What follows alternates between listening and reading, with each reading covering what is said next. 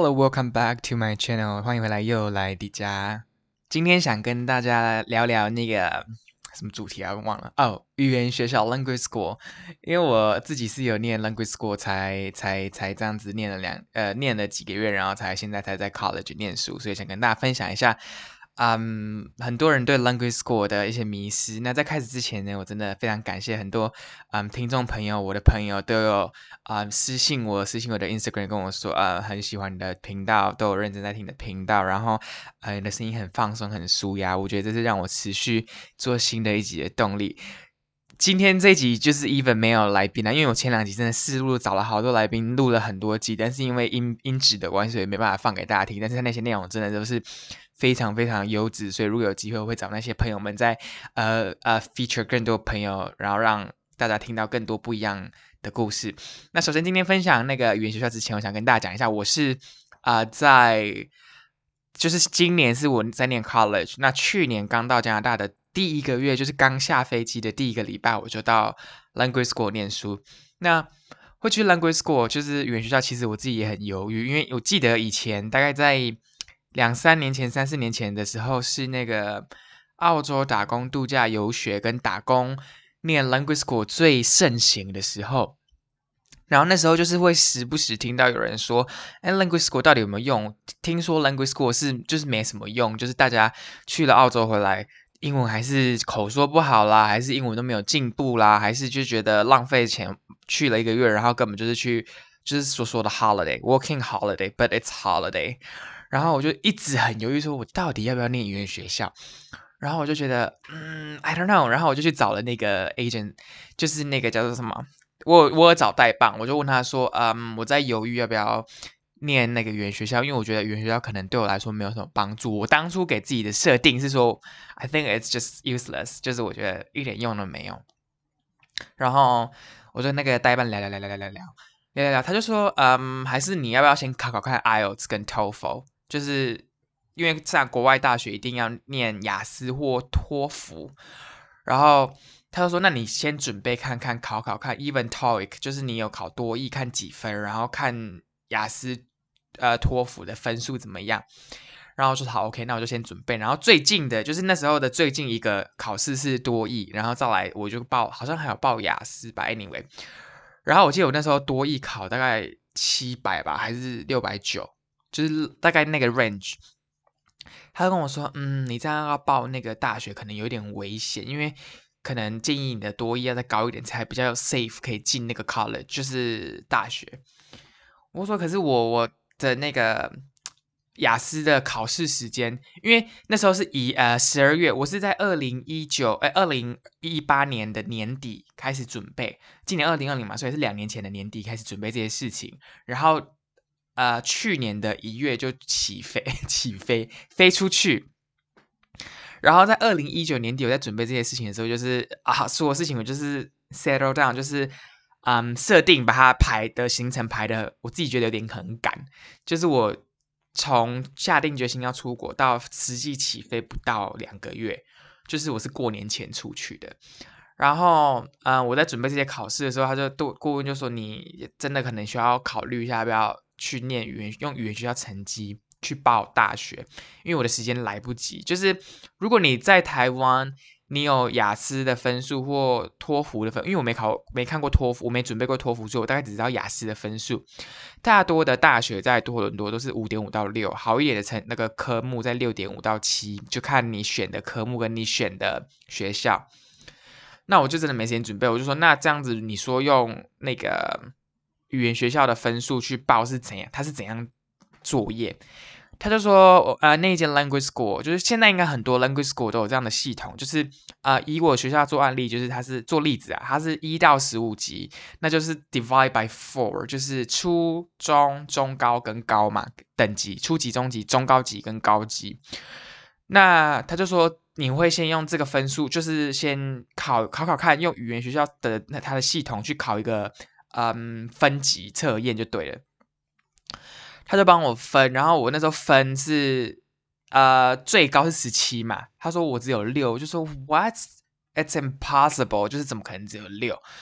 他跟我最开始洗脑，you know，因为我之前自己之前也是做业务，他就说，嗯，我会建议你语言学校语言学校要报一年啊，或一到一年半，你才有可能可以报大学什么的。然后这个一年会送你叭叭叭叭叭叭叭。当然了，撇开这个洗脑的部分，他们那间服务是对我就是还不错，很多呃让你咨询的部分。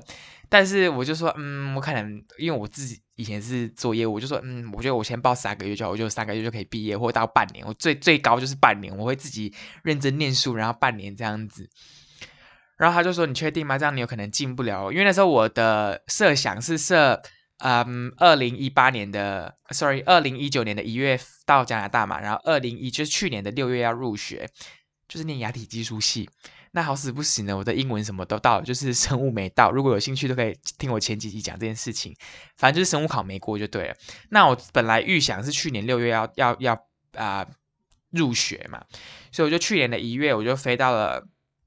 嗯多伦多，然后所有的。语言学校的东西都报好，我就觉得，嗯，那就干脆就试试看哈，因为我也没个没有时间准备雅思，我就到了那个什么啊，多伦多这边第一个礼拜，我是二十一号到，我二十八号就要上第一天的学，所以我这个二十一号到二十八号的这二十一号到二十二十八号的这七天，要把所有东西都设呃处理好，就是什么车票啦那些课本之类的，然后我就第一天，我一定要跟大家解释语言学校语言学校的那个什么行程到底是怎样。它其实分很多种不同的课程，我的就是专门为了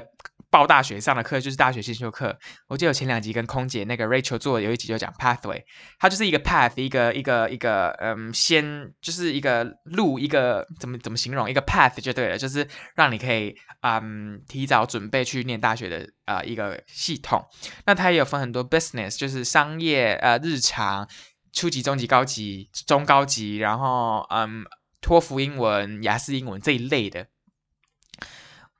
呃，我问过很多朋友，就是说，如果你上初中高高级，他就是很没有压力的，就是你想你想啊，你当然你想来就来，他不会有什么限制。但是，嗯，我觉得语言学校有个好的地方，就是如果说他有一个设定，就是如果说一个月之内，呃，一个礼拜你有两堂课没有到。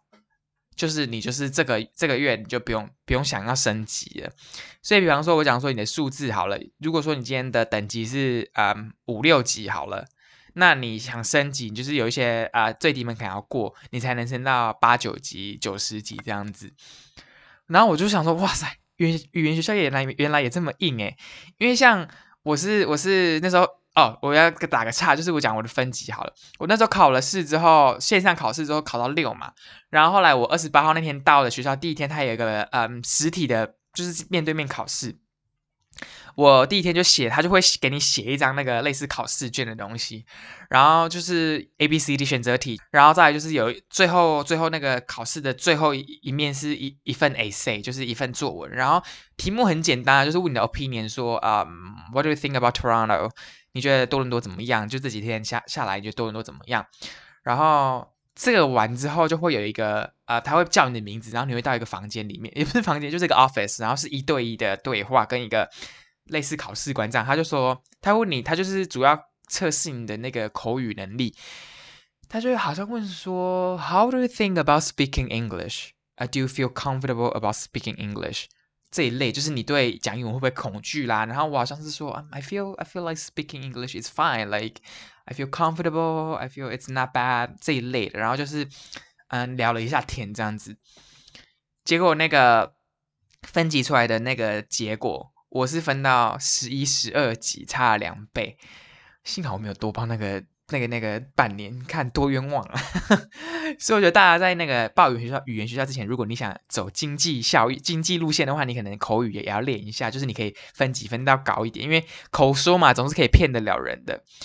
然后分完级之后，那一天就没事，就第一天到学校就没事，他就那天结束就结束了，你就可以看看四周，然后去那个去那个什么。嗯，去学校附近走走这样子，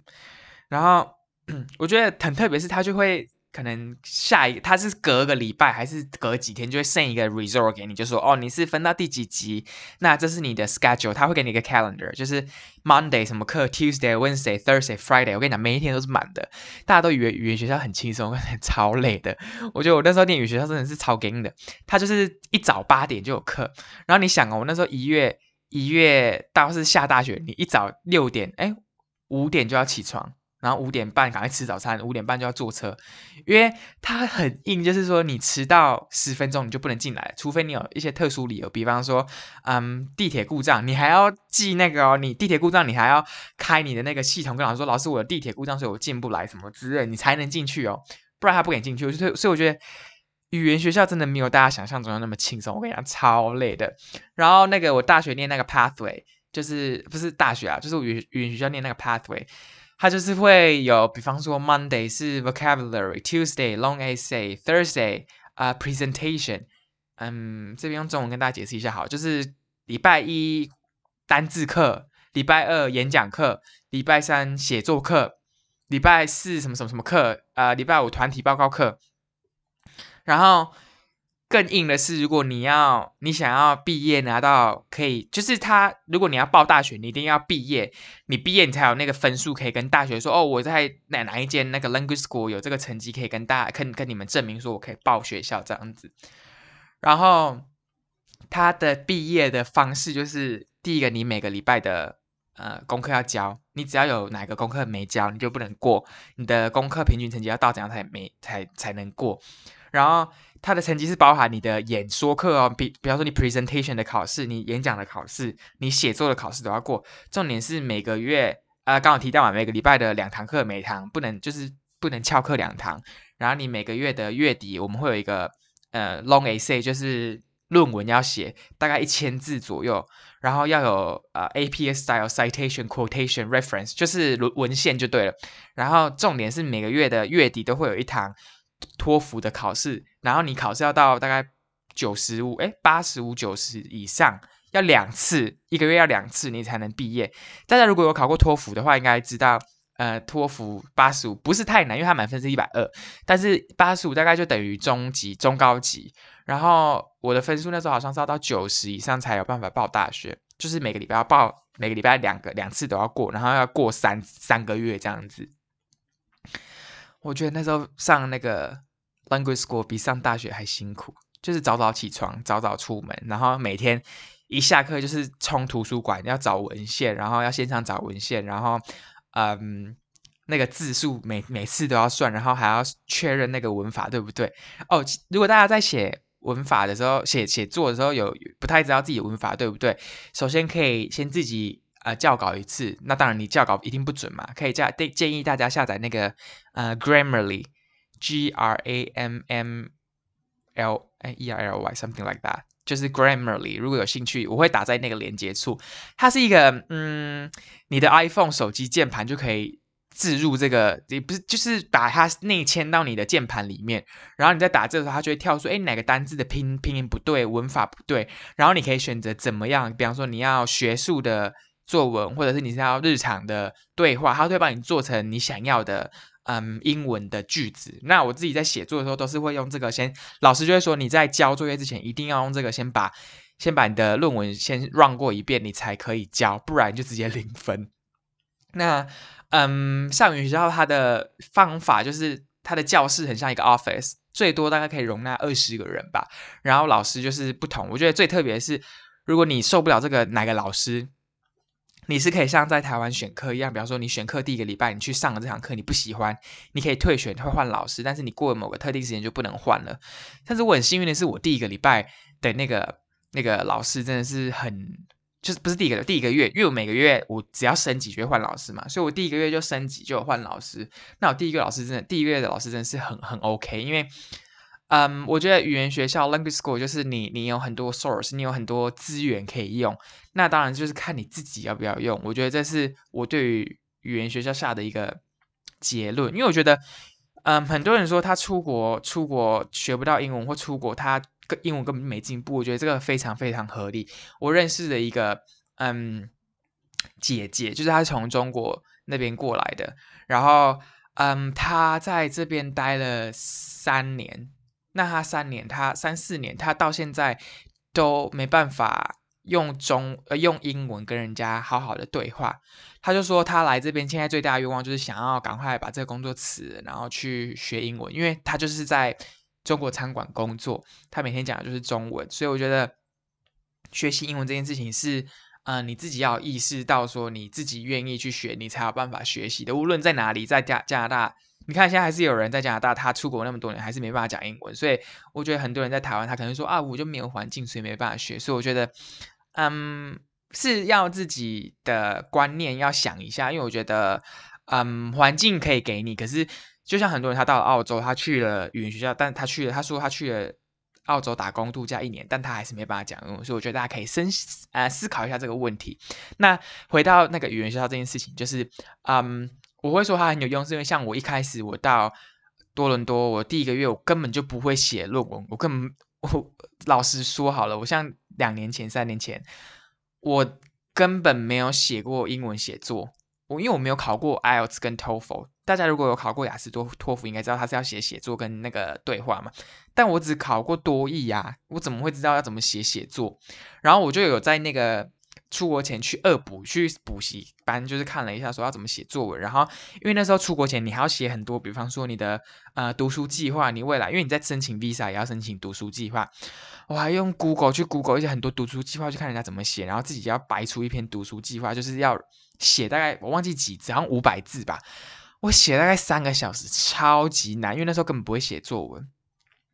然后到了语学校，我刚刚提到嘛，就是我第一个月不会写的时候，我就只能赶快问老师，就说老师这个到底怎么写？I don't know how to write it. I don't know what this sentence mean. 然后老师就是会跟你说，上课的时候课堂中就跟大家说，好，你在写 A C，最重要就是你要有有一个 outline，有一个大纲。现在大家听可能会觉得大纲就是在讲一些五四三讲屁话，对不对？但是我后来。就是真的认认真真的 follow 那个老师的课，因为那老师是学那个 ESL teaching，就是 English as Second Language 啊 teaching，blah blah something like that，就是第二语言学习者的教教导者，我不知道怎么翻译，就是他是专门教第二语言是英文的人，就像我们这种人。然后就说你的大纲这样先写完大纲，然后把一些重点先丢到大纲里面。知道说你要写哪个方向之后，你未来在写作文，你就不用花太多时间去改你。你可能觉得说，哦，我写的这个句子又不对，擦掉重写，不需要这样子。然后那老师就给我了一个文件，就是 outline，然后就说好，你把东西该有的东西放到我说的这个位置里面去，然后嗯，重新把这个句子组织一下。反正如果大家有兴趣，都可以嗯写信给我，可以大概把这个文件跟你分享。然后我听了，我还是听不懂啊！我第没写过 essay 的人突然跟我讲大纲，讲说什么 introduction，讲说什么 paragraph one，什么什么，我根本根本就听不懂。然后我就真的没办法，我就是很。不要脸的，我就下课就说老师，我可以跟你约，就是可以跟你约说明天有一个 office hour，就是明天下课跟你约 office hour，或者是今天下课跟你约 office hour。office hour 就是嗯 one on one，你可以一对一跟老师对话。他说 of course，就是一个女生，然后小小只的这样子，然后嗯亚洲面孔，就是人很好。然后他就我就坐下，我说老师，我你刚刚上课讲的那个 outline 我真的听不懂，就说你说这里要 paraphrase，要重写那个句子，只不过我真的不会重写。他就说，你可以把一个单一个句子换成你的意思去写，你不能照抄人家写过的句子，但是你要想一下人家文献里面出现过的东西。比方说，人家说，嗯，讲一些糖尿病不能吃粥，我经常听到这个，糖尿病吃粥会引起血糖急速上升这一类的，你就不能你就不能直接照着写，因为人家写过，你这样就是著作权有著作权有问题啊，你就要说，呃，根据哪个哪个报道，然后，嗯。如果你有糖尿病的话，吃吃粥是 negative，然后你就旁边要挂号，然后写说哪个文献，这样就不算照抄。然后大概是诸如此类这种问题啊，然后他就会他就很有耐心跟你说这一句怎么样啊，你这个可以改一下，改成怎么样？如果是我会改成怎么样？我们大概就在那个课堂下课喽，大概讲一花了一个小时在改改我的论文。然后我论文写完之后，我就隔天呃，就是下课回家，我就赶快再改一些，把多打一些。隔天上课，我就说老师可以在下课耽误你十分钟，然后帮我看校稿一下，看一下我昨天写的这些内容，O 不 OK？如果 OK，我大概就知道之后要怎么写。然后他就帮再帮我看了一段，就是说你这样写 OK 啊，只是有些细节可以改一下，怎么怎么怎么之类的。所以我觉得，嗯，你有资源，你要把握，你要厚起脸皮来去问，你才有可能会进步。当然，我现在 A C 也不是写的说啊很百分之百 OK，但是就是呃，以我在语言学校学的那些写作的。分数出来都还不错，就是我升级上去之后，未来写 A C 都没有什么太大的问题。因为每个月都要交一千两百字，我觉得最重要还是你要练，有练习啊，你自己要学着练习，然后要嗯找人家问，就是问说你的 structure 怎么样，你的结构怎么样。然后哦，还有一个一点是我觉得很有帮助，就是你可以多读，多读人家写过的文章，你会你会有很多字是可以偷下来用，也不是偷下来用，就是很多字你没看过，但是你觉得哦，this is so it's awesome，你就可以偷下来。比方说。很多连接词我以前根本就不知道，就是句子跟句子之间要怎么连接，就是台湾讲的然而，呃，况且，呃，再者，就是你知道比较学术，可是听起来很文绉绉的连接词，就比方说，however，in addition，嗯，therefore，呃，in contrary，然后或者是呃这这种呀，in conclusion，the first of all，这种比较连接词我以前。两年前我怎么知道怎么写？我根本没连听都没听过。但我就是呃上课之后看了很多文章，就把它偷下来用，然后老师又教稿，就觉得 OK。所以我自己两年下来，我很感谢我自己有报那那个语言学校啦，因为我觉得还有一点是那个什么 APA style 什么学术论文，我根本不会写啊，但是。上大学就是一，我现在在上大学就一直在写这种东西，就是你每每次的功课都要写这个，期中考、期末考就是要交一份论文，然后你就是不能照抄，不能抄袭，你一定要有 APA style，你一定要有 reference。我就是因为有在那个语言学校三个月，我有衔接期，才让我在那个嗯大学的时候比较轻松，因为我觉得你刚到一个陌生的环境，如果你直接想象一下，如果你现在直接嗯，在台湾，你可能工作了三年，你突然隔年出要出国去某某地方念书。Let's say in the English 就是 perfect，就是你你在台湾就是有一直在读书，一直在写英文，一直在，但是就是可能没有讲。如果你今天直接转到嗯加拿大、美国、英国、澳洲念书的时候，我自我觉得我啦，我可能会没办法适应，因为直接转到一个。全都是讲英文的环境，你的听跟说绝对会跟不上老师在讲什么，所以我觉得语言学校它就是，嗯，了解我们是正在学习，然后刚好你就有一个适应期，可以在这个时候度过，然后大学就比较轻松。所以我觉得语言学校是一件嗯 beneficial 的事，大家在选择的时候，当然也有很多人，我看到在那个语言学校也有很多人是嗯在同一个班级待了。三个月都还没毕业，很大有人在，大家 trust me。但是你一定要给自己设压，因为我那时候给自己设一大设一大压，就是经济考量，就是我不想要花那么多钱，我想把这个钱省下来去缴大学的费用。那我就是拼死拼活，就是只能花在三年哎三个月毕业。但是有些人就是比较没有经济考量的时候，他就说啊，我这个月没过，那下个月再努力，这个月没过，下个月再努。他就是在那个班，再比方说等级十一念了六个月都还是没过。所以我觉得大家在报语言学校的时候，一定要问自己到底。你报的动动机是什么？不是说啊，我就是想去念书，我就是想去国外体验生活，所以我就报了语言学校。当然很，你你你你想要这样子也 OK 啦，就是看你报的时长是多少。所以，嗯，如果大家在选择语言学校，然后在分级或者是在嗯念这个语言学校的英文的时候有问题，大家都可以啊，很欢迎问我。然后我觉得你自己在选择课程也很选择学校跟课程也很重要，因为像我们这边就有很多不同间的语言学校，有很多。不同学校的语言啊，不同学校的学生就一直会抱怨说你们学校比较好，因为我们学校都怎样怎样怎样。所以大家在选择之前，记得先上网做评论，因为我不是做评论啊，看评论。因为我看了我们我们这些人的评论，就是还不错，就是多伦多最大间的，当然费用我觉得不是很便宜。所以大家在选择有问题都可以，如果是多伦多啊，就可以问我。那我觉得最后想跟大家聊聊，就是我这两年，嗯。有出国然后念书，很多人就会问我说：“你出国这样念书的感想到底是什么？”我说这几天这几天真的收到好多听众的听众的信、朋友的私信，真的是太感太感人了，就问我很多问题，我都很感谢大家有认真在听这个 channel。我觉得出国两年到现在，嗯，个人自己，我觉得如果要说最难熬的话，我觉得个人成长当然这些都有，很正面的都有，但是我觉得如果要讲很消极，就是嗯。你跟你的朋友真的都会失联，这是很很千真万确。因为我觉得我自己本身就是一个很不会、很没办法跟朋友，即便在台湾都很没办法跟朋友嗯线上聊天。就是如果你说叫我们打字跟你聊天，我是会觉得很疏远的人，就没办法跟朋友这样聊天。那更何况到了加拿大，就是时差又不一样，然后又没办法好好跟朋友聊天，我就会更。就是你会顿时觉得你失去很多朋友，然后在多伦多的时候，你交朋友的时候，你会觉得他们都不会讲中文，讲英文的时候，好像他们的就是大家英文程度又不到那儿的时候，就会觉得少了点什么，没有办法内心的谈话。所以，嗯，我觉得大家在国际间，你无论你在哪一国念书，你认识认识很多国际学生，跟你一样，第二语言如果是呃英文的话，你就会觉得。即便你们觉得好像是朋友，但没办法聊到那么深层。我觉得真的是要等你有到跟嗯第一母是母语是英文的人，才知道他们怎么表达他们内心的想法、内心的感受的时候，你才会知道哪几个字可以真真实实表达你的感受的时候，你才会觉得哦，这个人才是我朋友。所以像我现在到现在，我就会觉得跟台湾的朋友越来越疏远，就是没办法好好跟他们联络，没办法跟他们维系感情，因为距离的关系、时差的关系。但是我觉得很庆幸的是，真的有那么几个朋友会专程哦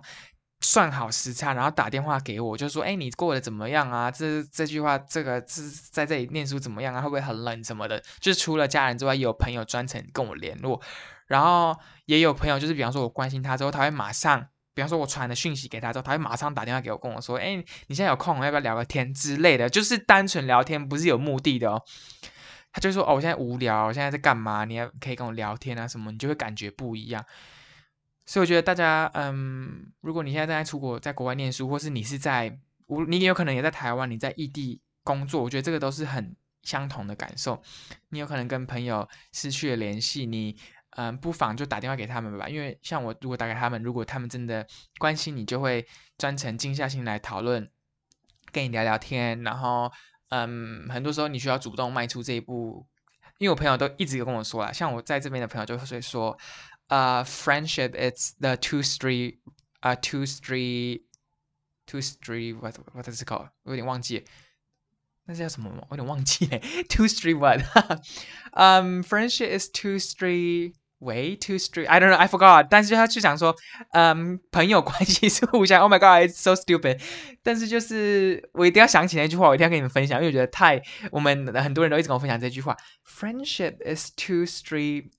哦，two way street. Two way street. 对对对，two way street 就是朋友关。哦，Oh my god，好蠢哦。但是就是 friendship is two way street. 你必须要，嗯，you need to um talk to them. You need you need to care them.